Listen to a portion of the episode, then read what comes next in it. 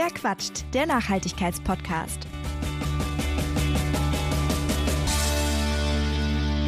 Hallo und herzlich willkommen zurück bei Verquatscht. Ich hoffe, ihr habt den Sommer gut überstanden. Wir starten hier jetzt durch mit der zehnten Staffel von Verquatscht. Wow, das ist einfach wirklich der absolute Wahnsinn. Ähm, ja, super cool, dass es diesen Podcast einfach seit mehr als vier Jahren gibt und dass wir schon mehr als 100 Folgen produziert haben. Sehr, sehr schön, das freut mich wirklich riesig. Und wahnsinnig cool ist auch mein Gast in dieser Folge, denn ich konnte Maja Mokwitz für ein Gespräch gewinnen. Maja ist selbst Landwirtin und wird in Zukunft den Hof ihrer Eltern übernehmen. Bis dahin widmet sie sich einer, wie ich finde, ziemlich coolen Mission. Sie engagiert sich nämlich beruflich für mehr Dialog zwischen BürgerInnen auf der einen Seite, Landwirtschaft auf der anderen Seite und Politik auf der dritten Seite. Zum Beispiel durch ihren Podcast Jung und Landwirtin, aber auch durch ihre Arbeit als Social Media Managerin, in der sie einige Höfe betreut und so hilft, den Dialog zwischen Landwirtschaft und Verbraucherinnen und Verbrauchern äh, ja, wiederherzustellen, wieder zu aktivieren und ein bisschen mehr Verständnis zu schaffen. Maya war außerdem auf Agrarweltreise und hat da so einiges gesehen, was sie auch mitgebracht hat in diese Folge von Verquatscht. Insofern dürft ihr sehr gespannt sein. Ich finde, die Folge ist sehr angenehm geworden. Wir haben uns sehr, sehr offen über die Biolandwirtschaft versus die konventionelle Landwirtschaft ausgetauscht. Denn ja, Maya wird selbst einen konventionellen Hof übernehmen und diese Folge ist deshalb auch so ein bisschen ein Versuch, das äh, ja, Schwarz-Weiß-Denken, dieses konventionelles Böse, Bio ist gut, äh, zu überwinden. Und ich hoffe, ihr folgt dieser Einladung. Und damit wünsche ich euch jetzt ganz viel Spaß bei dieser Folge von Verquatscht. Hallo Maja. Hi Marisa.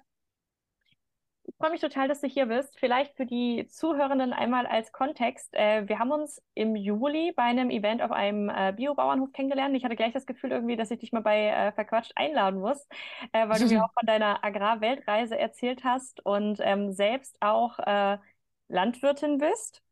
Richtig. Und Podcasterin. Insofern Ja. äh, dachte ich, passt das gut. Der Podcast heißt äh, Jung und Landwirtin und ich verlinke den auf jeden Fall in den Show Notes, damit alle, die da mal reinhören wollen, den Weg auch finden.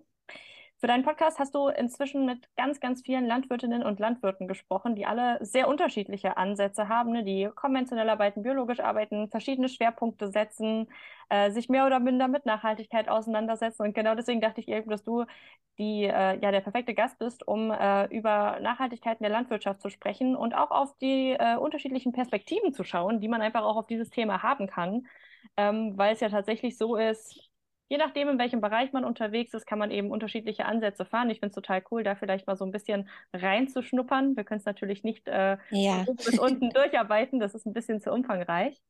Ähm, und du hast mir schon auf dem Weg zu dem Biohof, den wir besucht haben, erzählt, dass du selbst auf einem äh, konventionellen Hof groß geworden bist und den auch mal übernehmen wirst. Was würdest du denn Yes. sagen, welche Rolle spielt Nachhaltigkeit in deiner beziehungsweise eurer Arbeit?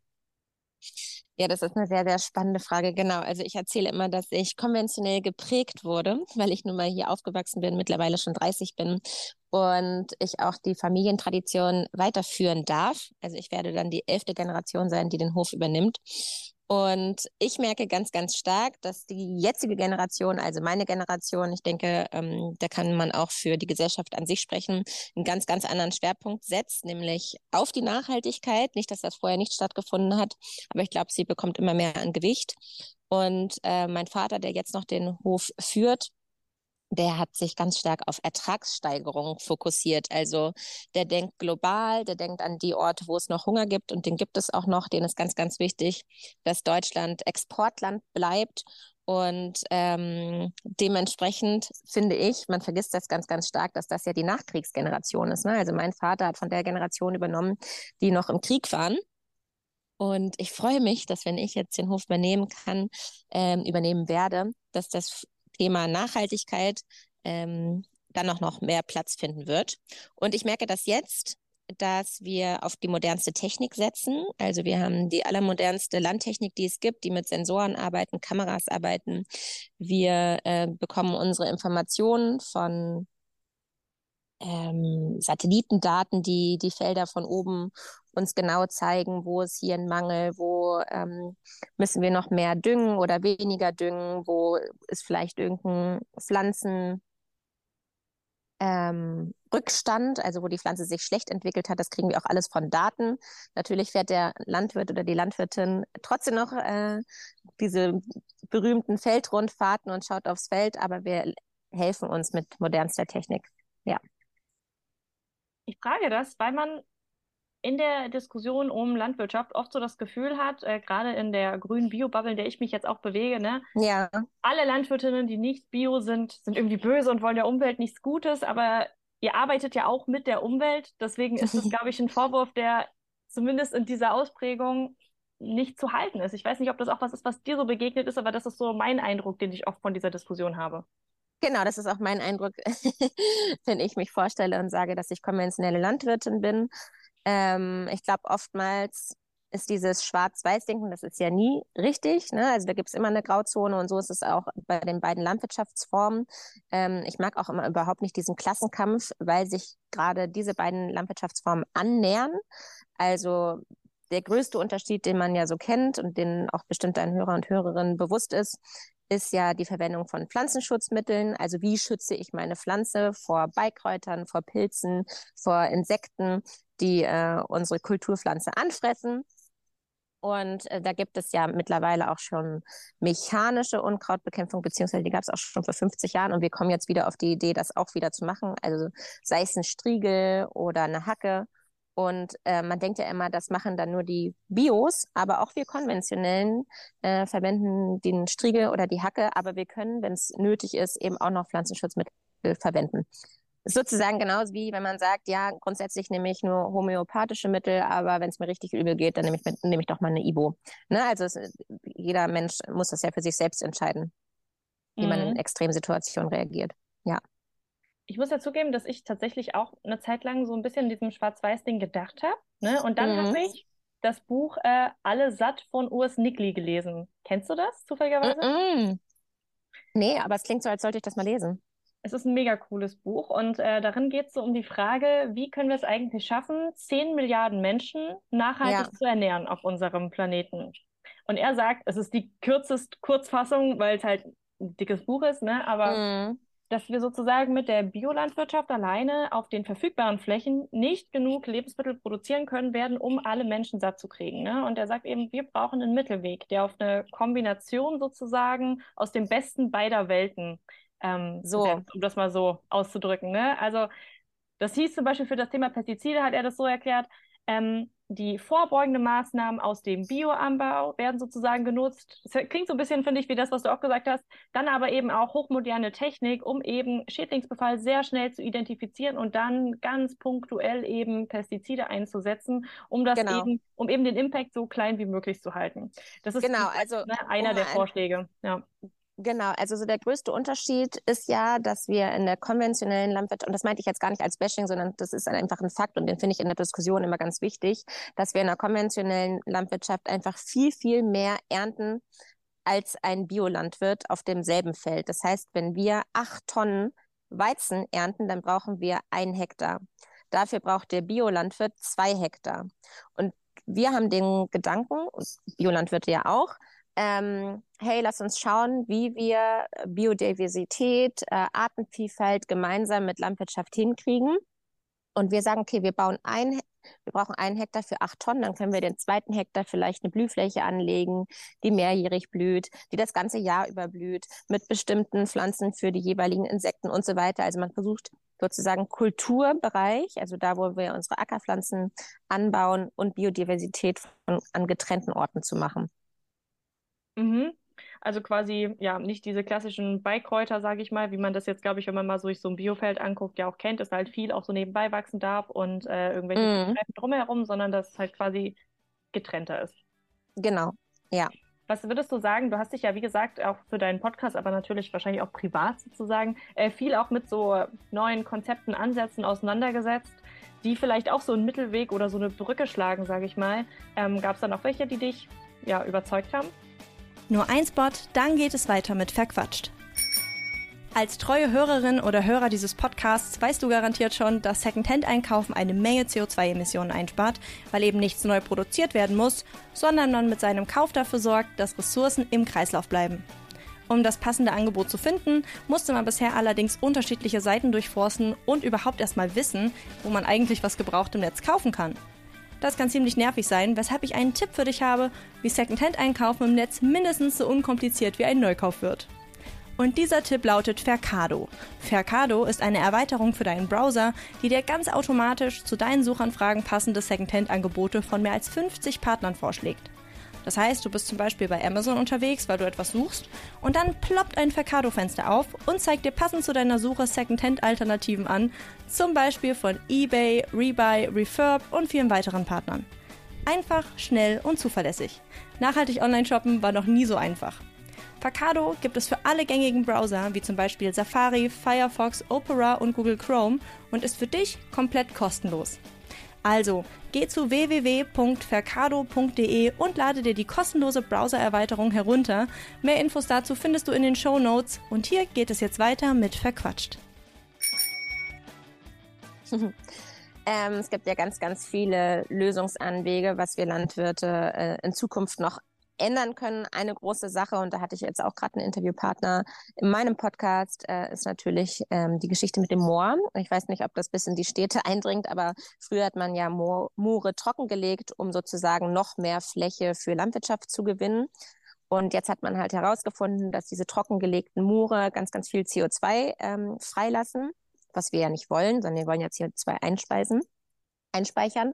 Und deswegen hat man jetzt herausgefunden, man müsste diese Moore wieder benessen, um dann dort eine Kultur anzubauen, wie zum Beispiel Schilf ähm, oder das, was wir auf die Reddächer, für die Reddächer brauchen, dass wir das auf nassen Mooren anbauen. Ja, und jetzt könnte man sich ja denken, okay, wow, dann, dann lass uns das doch jetzt sofort anfangen. Wenn wir wissen, dass wir da, ähm, dass das so einen ganz, ganz großen Umwelteinfluss hat, aber man vergisst ja auch, was ist denn um die Fläche herum? Ist da vielleicht schon ein Kindergarten, der dann auch mit vernässt wird? Oder ist da vielleicht schon eine Landstraße, die dann auch unter Wasser ist? Wie leicht ist so, sowas umsetzbar? Also da hängt immer ganz, ganz viel dran. Und natürlich ist das auch einfach, äh, gibt es noch gar keine Infrastruktur. Wenn wir jetzt da was anbauen würden, wie Schilf, wer verarbeitet mir das? Wem, an wem kann ich es verkaufen? Wie hoch ist die Nachfrage? Ähm, genau, oftmals denkt man sich also, hey, ihr lieben Landwirte, wieso reagiert ihr darauf nicht so schnell, wie wir, wie die Erkenntnisse sind? Aber es ist einfach so, dass es aktuell bestehende Systeme gibt, die schwer sind zu durchbrechen und es muss sich immer auch die Infrastruktur dann dafür nachentwickeln. Genau, jetzt hatten wir einmal Thema Moor.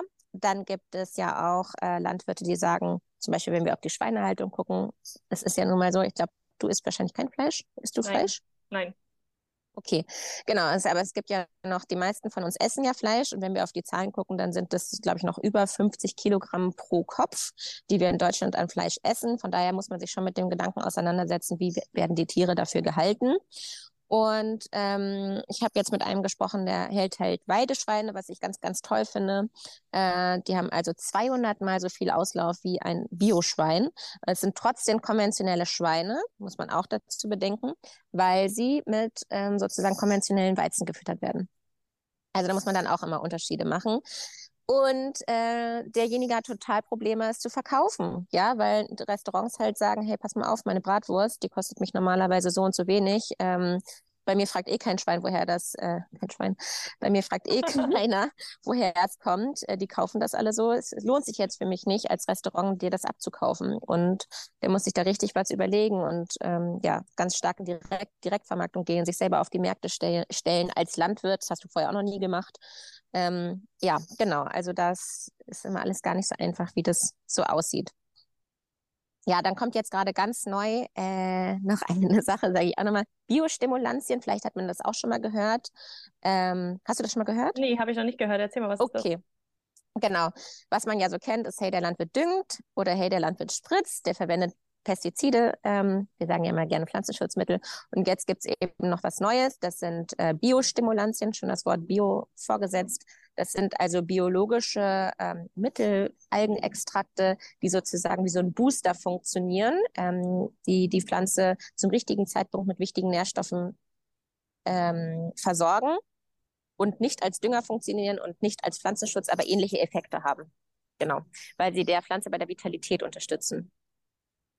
Okay, das heißt sozusagen, es gibt schon einige Ideen, wie man es sozusagen besser machen könnte. Aber wenn wir jetzt zum Beispiel dieses Beispiel von dem Weideschwein angucken, ähm, da fehlt es dann quasi noch sozusagen an, äh, ich sag mal, dem Drumherum, was auch stimmen muss, also auch also an dem gesellschaftlichen Willen oder ähm, wie genau, ich will es immer, ich will es immer gar nicht auf die Gesellschaft abwälzen. Ja, also dass es nur jetzt äh, das Problem der Gesellschaft ist. Ich glaube, es ist schon ein Problem des Systems, dass es eben noch so wahnsinnig günstiges Fleisch gibt im Vergleich zu denen, die es halt ähm, für teuer Geld produzieren.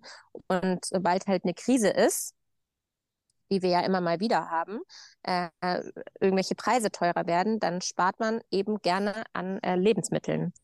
Und deswegen ist es für Landwirte schwierig, ähm, ja, da Veränderungen herbeizuführen, wenn es immer günstigeres Fleisch auch aus, den Ausl aus dem Ausland gibt. Hm. Ne?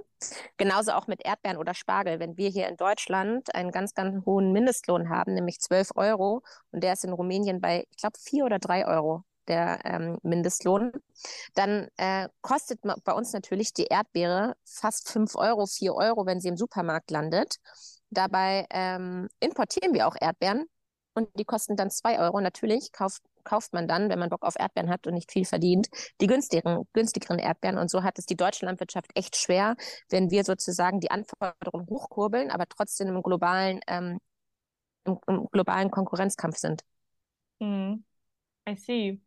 Du, du warst ja selber auch 2019 und 2020 auf Agrarweltreisen, hast da ja auch nochmal, ich sag mal, viele Länder bereist. Ich glaube, du warst auf den Philippinen, Neuseeland und in Peru und noch in ganz, ganz vielen anderen Ländern und konntest mhm. da ja mhm. auch einige Erfahrungen sammeln.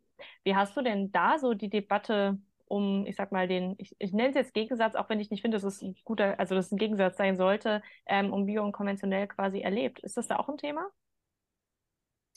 Ich war zum Beispiel auf einer Farm, die hat einfach gesagt, wir sind, ähm, wir sind eine Natur, äh, wie hat das gesagt?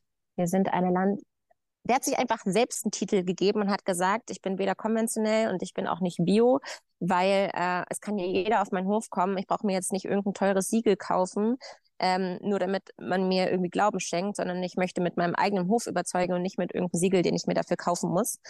Ähm, und das hat auch funktioniert. Also der hat äh, mit Restaurants zusammengearbeitet, da sind die Köche bei ihm vorbeigekommen und haben sofort gesagt, hey, pass auf, wir nehmen genau das Schwein und diese Kräuter und das bitte alle drei Monate und hatte ähm, direkten Kontakt, ohne dass er dafür Bio sein muss, einfach weil man ihm als Landwirt vertraut. Und das ist natürlich jetzt hier in Deutschland irgendwie schwierig, weil wir sind in der Lebensmittelkette ähm, die allerersten.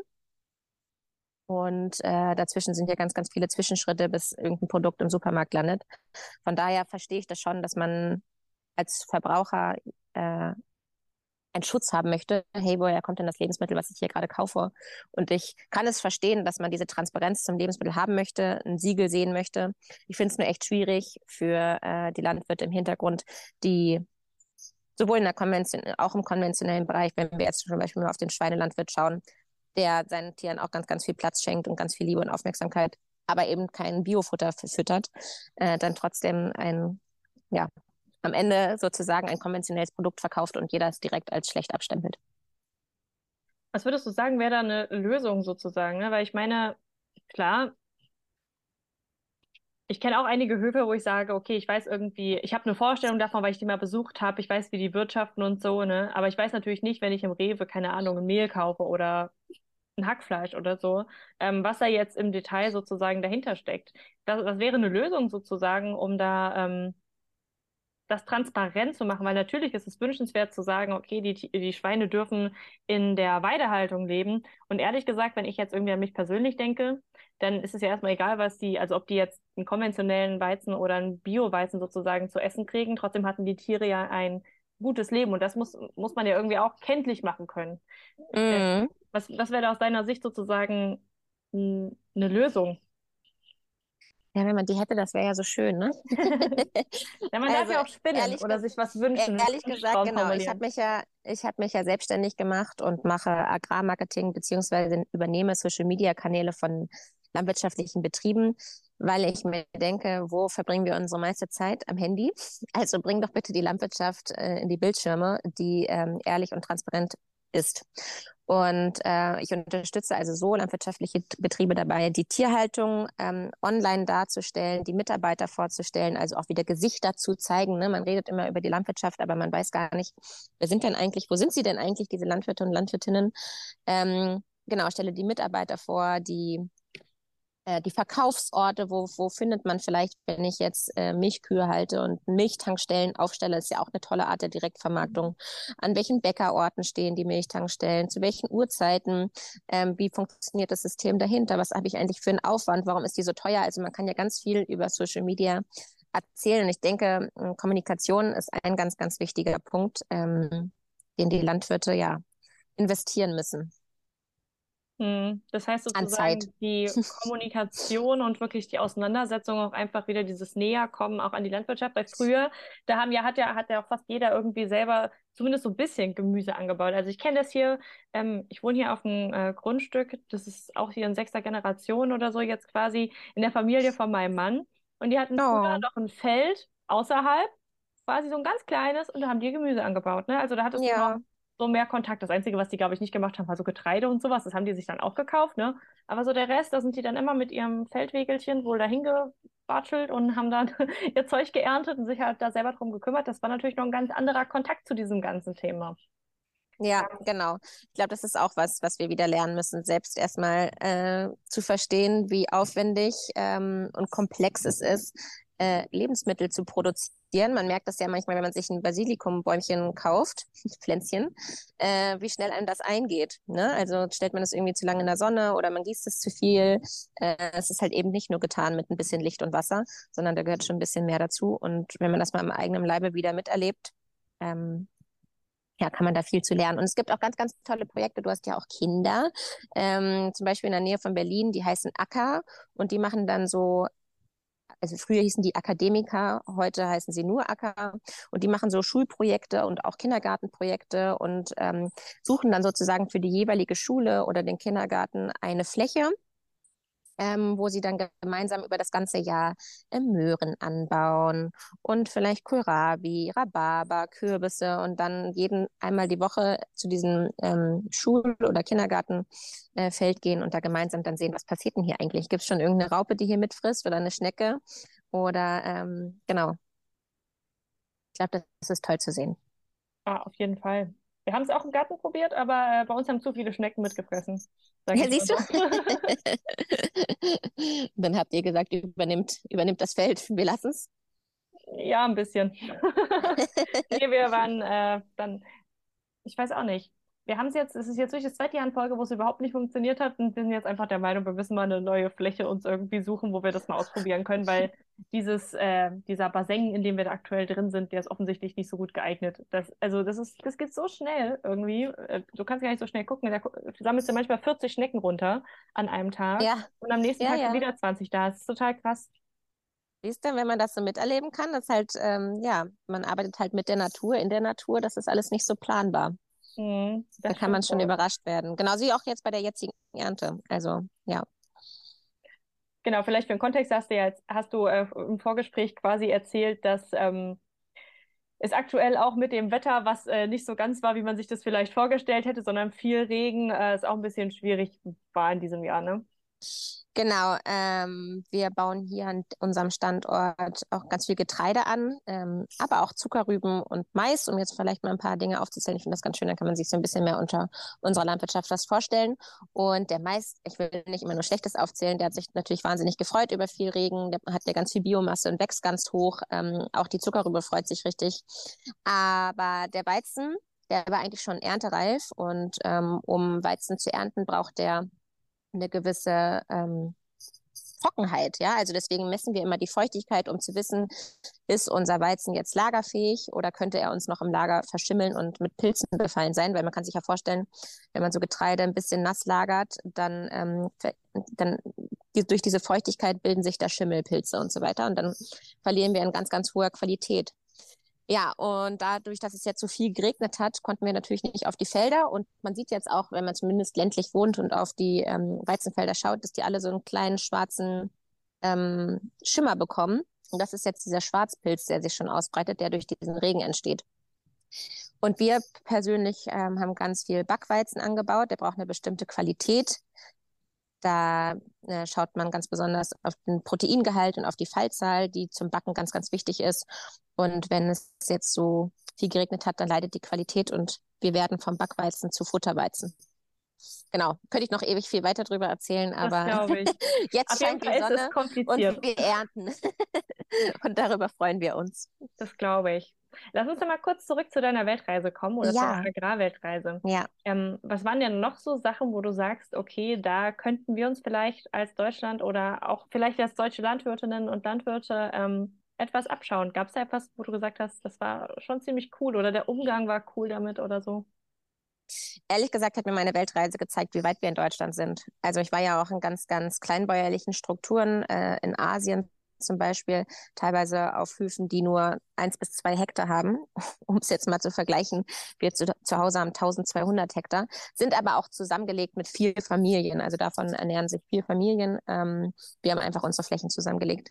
Genau, und auf ein, zwei Hektar haben die ganz viel mit Handarbeit gearbeitet. Und ähm, trotz dessen, dass wir so viel Handarbeit und Stunden da reingesteckt haben, ist uns trotzdem ähm, am Ende haben wir es nicht geschafft, irgendwas zu ernten. Und wir haben so gesehen, wie unsere äh, Pflanzen uns eingehen. Und da war ich dann manchmal so krass. Es ist so schön zu sehen, dass wir in Deutschland dieses Know-how haben, erstmal. Also Know-how ist was, was wir in Deutschland ganz, ganz stark haben. Technik ist, was bei uns richtig fortschrittlich ist. Ähm, auch unsere Pflanzenzüchtung, also das, was wir hier anbauen, ist perfekt auf den Standort angepasst. Es ist ähm, an den klimatischen Bedingungen angepasst. Es ist jetzt trockenresistent, also ne, dass es, wenn es tro trockener wird, trotzdem noch gut wachsen kann, so eine Pflanze. Und das gibt es da alles nicht. Und von daher fand ich schön zu sehen, wie weit wir hier sind. Auch im Bereich Tierwohl und ähm, den ganzen Gedanken, die wir uns darüber machen. Also einfach schon mal das Bewusstsein dafür zu haben, ja, äh, das ist schon mal viel wert. Das gab es in vielen Ländern auch nicht. Die schauen dann einfach gar nicht hin oder merken es gar nicht, äh, einfach weil sie noch ganz andere Probleme haben. Ich muss tatsächlich auch sagen, wenn ich jetzt irgendwie so an irgendwie Landwirtschaft in anderen Ländern denke, gerade irgendwie in Ländern des globalen Südens, dann habe ich oft irgendwie dieses Bild im Kopf. Ich weiß nicht, ob du das kennst von irgendwelchen ähm, ja, Flug, also ich glaube, das war jetzt von einem Baumwollfeld, das ist natürlich äh, ein bisschen was anderes, aber so von irgendwelchen Flugzeugen, die Pestizide über die Arbeitenden auch sprühen und so und das, äh, da halt Menschen, ne, also wenn du es natürlich auf die Haut und auf den Kopf bekommst und einatmest und so, ist natürlich nicht so geil, sage ich jetzt mal. Ähm, genau, ja. Ähm, äh, dass sowas halt teilweise echt noch an der Tagesordnung äh, ist. Ich weiß nicht, wie dein Eindruck war. Ist das für die LandwirtInnen in den Ländern, die du so bereist hast, ein Thema oder wie sieht es da so mit dieser Sensibilität dafür aus? Ähm, auf den Betrieben, auf denen ich war, ähm, war das jetzt nicht so. Ich glaube, das ist eher auf Großbetrieben und diejenigen, die sich überhaupt so ein ähm, äh, Flugzeug oder was äh, leisten können. Ähm, es kostet ja auch einiges, ja, mhm. und du hast auch äh, viel Verluste, wie du gerade schon eben meintest, ne, man sprüht es ja aus der Luft und das heißt, es gibt auch einen großen Updrift. Das ist was, worauf wir in Deutschland äh, super spezialisiert sind, da haargenau zu arbeiten. Wir arbeiten ja auch mit GPS und haben eine, diese Drüseneinstellungen sind schon perfekt eingestellt. Wir ähm, arbeiten auch mit Flugzeiten von Bienen. Ja, also auch das wird bei uns mit bedacht, dass wir halt genau wissen, okay, wenn es dunkel wird, fliegen die nicht mehr. Wir gehen erst raus, wenn es dunkel ist. Ganz viele denken immer, äh, wir verstecken uns vor irgendwas, weil wir dann äh, nachts rausfahren aber es ist tatsächlich, weil wir mit den Flugzeiten arbeiten und so weiter und so weiter. Und da ähm, bin ich sehr, sehr dankbar, dass wir hier so ein Know-how haben und so ähm, weit schon sind. Genau. Und was bei diesen, ähm, was jetzt was jetzt zu uns kommt, ist ja auch ganz viel mit Drohnen zu arbeiten. Kann man ja auch vergleichen. Äh, wir spritzen jetzt zum Beispiel nichts, aber ähm, wir sehen schon aus. Also Nachbar, ähm, Nachbarbetrieb von uns, der hat jetzt zum Beispiel eine Zwischenfrucht ausgesät Zwischenfrucht ist ja etwas, was wir nicht ernten, sondern nur aussehen, um ähm, ja zum Beispiel Biomasse wieder ins Feld zu bekommen und den Humus aufzubauen.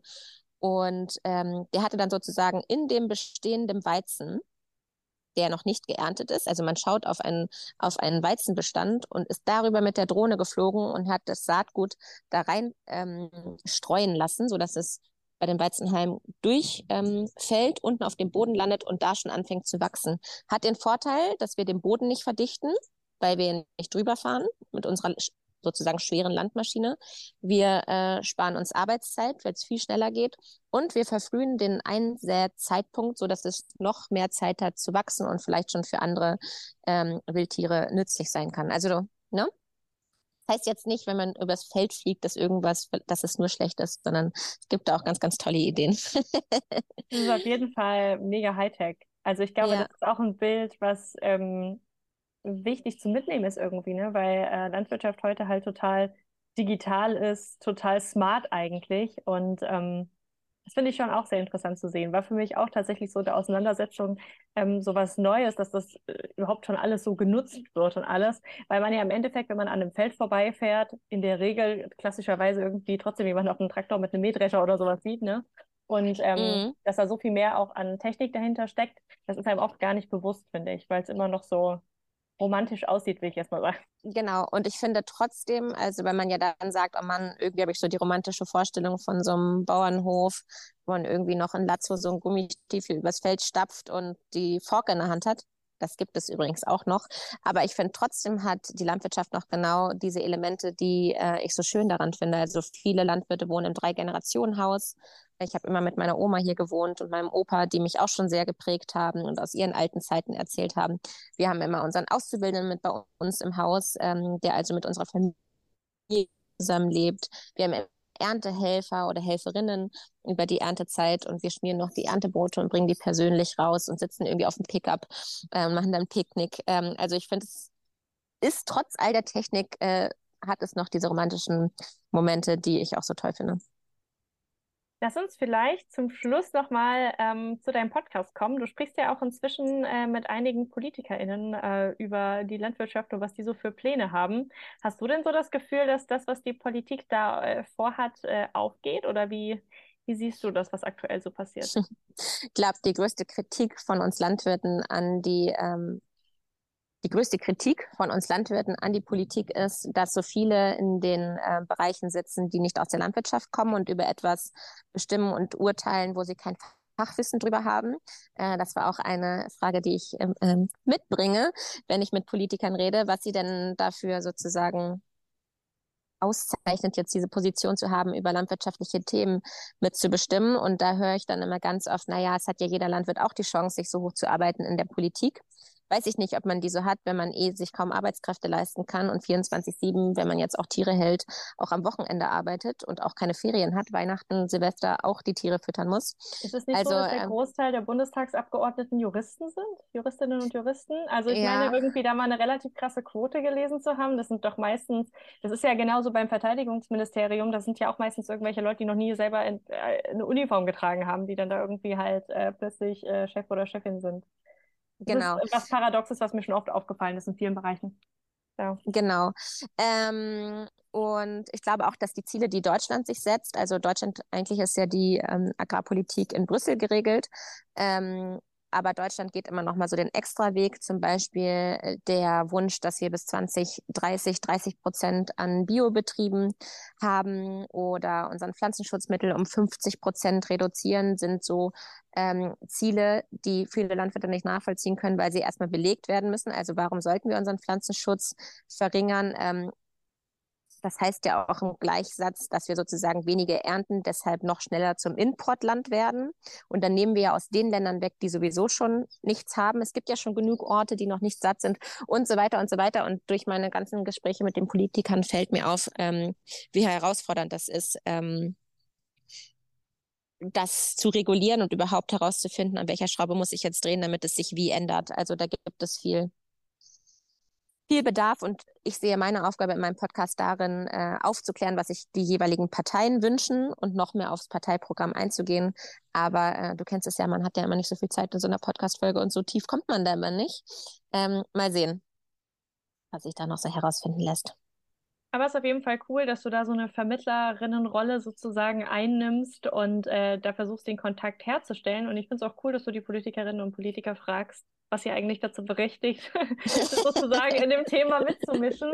Ähm, weil ich, also ich kann es mir total gut vorstellen, wenn man selber den ganzen Tag auf dem Feld steht und dann kommt da so ein, keine Ahnung, ganz platt gesagt, so ein Anzugträger, der irgendwie noch nie einen Spaten in der Hand hatte und ähm, erzählt einem dann halt irgendwie was, äh, wie, wie das zu laufen hat. Äh, das, ich kann nachvollziehen, dass man da äh, möglicherweise mit seinem Verständnis an seine Grenzen stößt, würde ich mal sagen.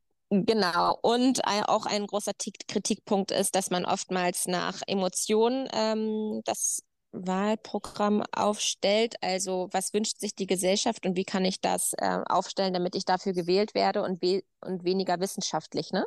Also wenn die Gesellschaft sich wünscht, keine Ahnung, ähm, man sollte jetzt noch weniger düngen, dann, dann kommt das mit in meinem Parteiprogramm. Dabei ist es gar nicht bewiesen, dass noch weniger Düngen irgendwie gut für die Landwirtschaft ist, sondern vielleicht gibt es dann sogar Mangel und so weiter und so weiter. Also das ist auch immer was, was stark kritisiert wird.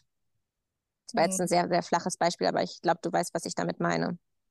Ja, ja, klar. Stimmungen spielen natürlich in der Politik immer eine Rolle und ähm, das gesellschaftliche Klima sozusagen, was dahinter steckt, natürlich auch. Und danach, ähm, so funktioniert halt Politik. Genau, oder ein anderes Beispiel, was man sich vielleicht noch besser vorstellen kann, diese große Kritik an den Saisonarbeitern aus dem Ausland, die wir für ähm, unsere Sonderkulturen brauchen, wie Spargel, Erdbeeren, Heidelbeeren, Hopfen, Wein und so weiter. Ähm, da haben wir super hohe Mindeststandard erstmal ähm, für die Bezahlung, also Mindestlohn und auch die Unterkünfte, in die wir als Landwirte wahnsinnig rein investieren. Wir haben jetzt keine Saisonarbeiter, deswegen kann ich nicht von uns reden, aber andere Betriebe. Und wie ich dann schon meinte, man, man fördert dann sozusagen ausländische Produkte mehr, weil die viel günstiger zu unseren werden, weil wir unseren Markt trotzdem nicht ähm, dementsprechend nachregeln und dann halt sagen, hey, okay, aber dann bieten wir in Deutschland nur deutsche Erdbeeren an, sondern man kriegt ja trotzdem die Erdbeeren von überall her und das macht das für uns Landwirte sehr schwer. Und das sind dann so ähm, politische Entscheidungen, die eigentlich genau das tun, was wir nicht wollen, nämlich dass unsere deutsche Landwirtschaft äh, es nicht schafft im Vergleich zur ausländischen. Meinst du jetzt sozusagen, dass der, also äh, wahrscheinlich nicht, aber du meinst jetzt nicht, dass der Mindestlohn sozusagen das Problem ist, sondern dass halt der Markt so unreguliert ist und halt alle sozusagen von außen genau. genauso teilnehmen können, obwohl dort äh, mitunter eben Menschenrechte, Arbeitsbedingungen und so keine Rolle spielen. Nicht so hoch sind wie unsere, genau, ja. Hm also andere Länder machen das auch und sagen, pass mal auf, unsere Standards sind hier so und so hoch, aber dafür werden bei uns auch nur, ähm, keine Ahnung, dann in dem Land dann Bananen aus unserem Land angeboten und aus keinem anderen Land. Ähm, so kann man das dann angehen. Aber wenn man den Ra Markt dazu nicht regelt, dann ist es schwierig. Mhm. Ja. Das ist ja sowas, der wäre dann vielleicht sowas wie ein Lieferkettengesetz, wenn es das sozusagen, äh, ich sag mal, umfassender geben würde, wäre ja wahrscheinlich auch was, was dann vielleicht äh, der Landwirtschaft zugute käme, oder? es gibt sogar einige, ähm, und du hast jetzt gerade gesagt, Lieferkettengesetze. ich weiß nicht, da gibt es bestimmt einen anderen Begriff für. Es gibt sowas auch bei manchen Sachen. Ähm, ich kann dir jetzt aber nicht genau aufzählen, bei welchen, deswegen ähm, bin ich da lieber leise. Aber es gibt sowas auch schon. Deswegen komme ich überhaupt drauf. Ich glaube, bei Zuckerrüben so und so weiter. Auch so mit Menschenrechten und so, wo es dann heißt, die müssen fair entlohnt sein und die müssen Nee, das nicht, aber bei Agrarprodukten, die wir in Deutschland produzieren und die wir auch dann nur in Deutschland anbieten dürfen, glaube ich. Hm spannendes Thema, muss ich mir mal äh, angucken, mhm. weil ähm, es war ja jetzt quasi äh, ein Lieferkettengesetz äh, im Gespräch oder es, es gibt auch ein Lieferkettengesetz, aber das sollte ja auf deutscher Ebene nochmal verschärft werden irgendwie ähm, für so Bekleidungsgeschichten und sowas.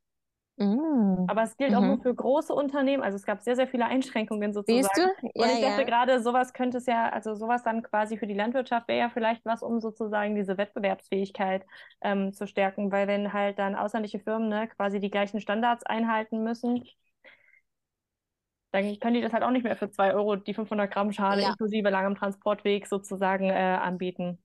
Genau, genau auf jeden Fall ein sehr, sehr spannendes Thema und ich finde es total schön, dass du diese Perspektive auch nochmal mit reingebracht hast und da auch äh, sozusagen die Zeit gefunden hast, äh, uns ein bisschen was aus der Perspektive zu erzählen, weil es tatsächlich so ist, dass äh, wir, glaube ich, also so mein Eindruck, einfach mehr so Vermittlung brauchen, auch mal miteinander reden und nicht immer nur übereinander. Ja, ganz lieben Dank für die Einladung. Ich hoffe, ich konnte ein bisschen zum ähm, ich hoffe, ich habe ein bisschen was angestoßen und ich hoffe, ich habe auch alle Landwirtschaftsformen immer fair betrachtet. Ähm, nämlich viele Landwirtschaftsformen haben ihre Berechtigung. Ja. Super. Ich danke dir für deine Zeit und ähm, ich verlinke deinen Podcast, wo es auf jeden Fall noch tiefere Einblicke sozusagen gibt, äh, unten in den Shownotes und in der Beschreibung der Folge. Und danke dir. Genau, und, und ich bin ja übrigens auch äh, mittlerweile im Radio. Ich weiß nicht, ob der bei euch läuft, Nieder ähm, NDR 1 Niedersachsen. da habe ich jetzt auch einen Podcast, der heißt 63 Hektar. Das war's bei Verquatscht. Mehr Informationen zu den GesprächspartnerInnen findet ihr in der Beschreibung dieser Folge. Falls es euch gefallen hat, würde ich mich sehr freuen, wenn ihr eine Bewertung hinterlasst oder euren Freunden von dem Podcast erzählt und damit hoffentlich bis zum nächsten Mal. Verquatscht, der Nachhaltigkeitspodcast.